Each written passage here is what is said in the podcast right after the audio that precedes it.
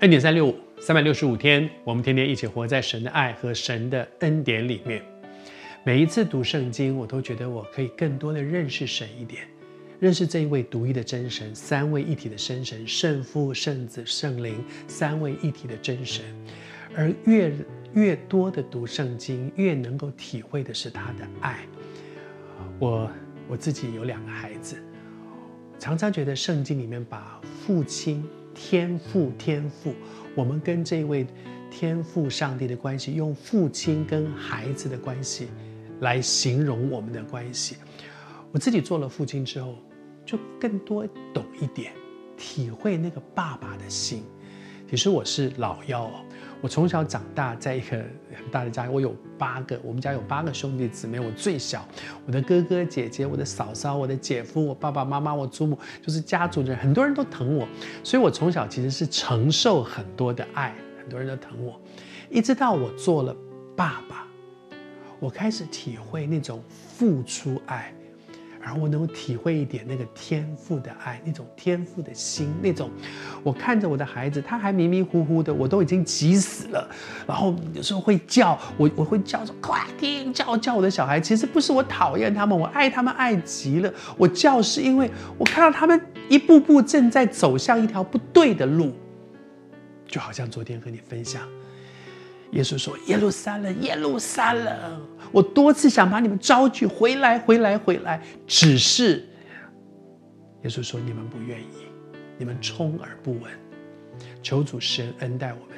今天主也常常在我们的生命当中一直叫我们回来，回来，回来，不要一路走下去了。明明知道那是悬崖边，你不要再往前走了。上帝真的恨不得把你抓回来，可是求主帮助我们。”让我们里面有一个一点点的顺服，我不要，我不要，我不要。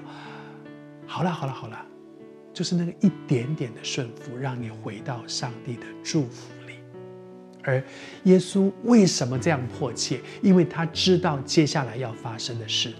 在这段经文，他后面说：“他说，看呐，你们的家要成为荒场，留给你们；你们的家要成为荒场。”耶稣这段预言后来在主后就真的实现，耶路撒冷被焚毁了，被焚毁了。一个罗马皇帝把他们给整个给焚毁了，而那那个焚毁真的就是。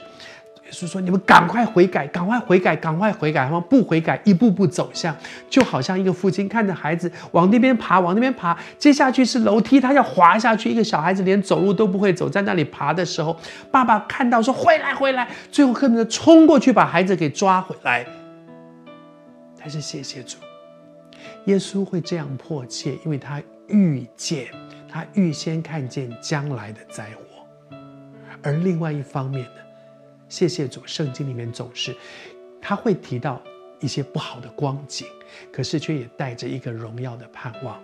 他说：“我告诉你们，从今以后你们不得再见我的面。”那个东西意思就是说，主回天上去了，而而接下去耶路撒冷会有一段很惨的一段历程。后面说：“只等你们说奉主名来的是应当称颂。”这给耶路撒冷、给选民、给犹太人一个很大的盼望。犹太人之所以会走成那样，因为他们悖逆，他们拒绝耶稣基督。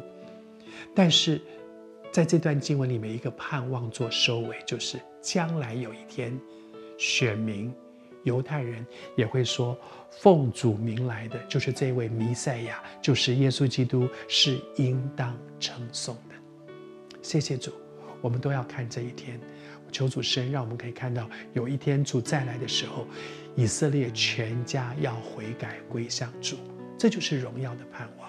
我也求主对我们每一个人都给我们一个荣耀的盼望。主会管教我们，但是他所有的管教是带着爱和恩典。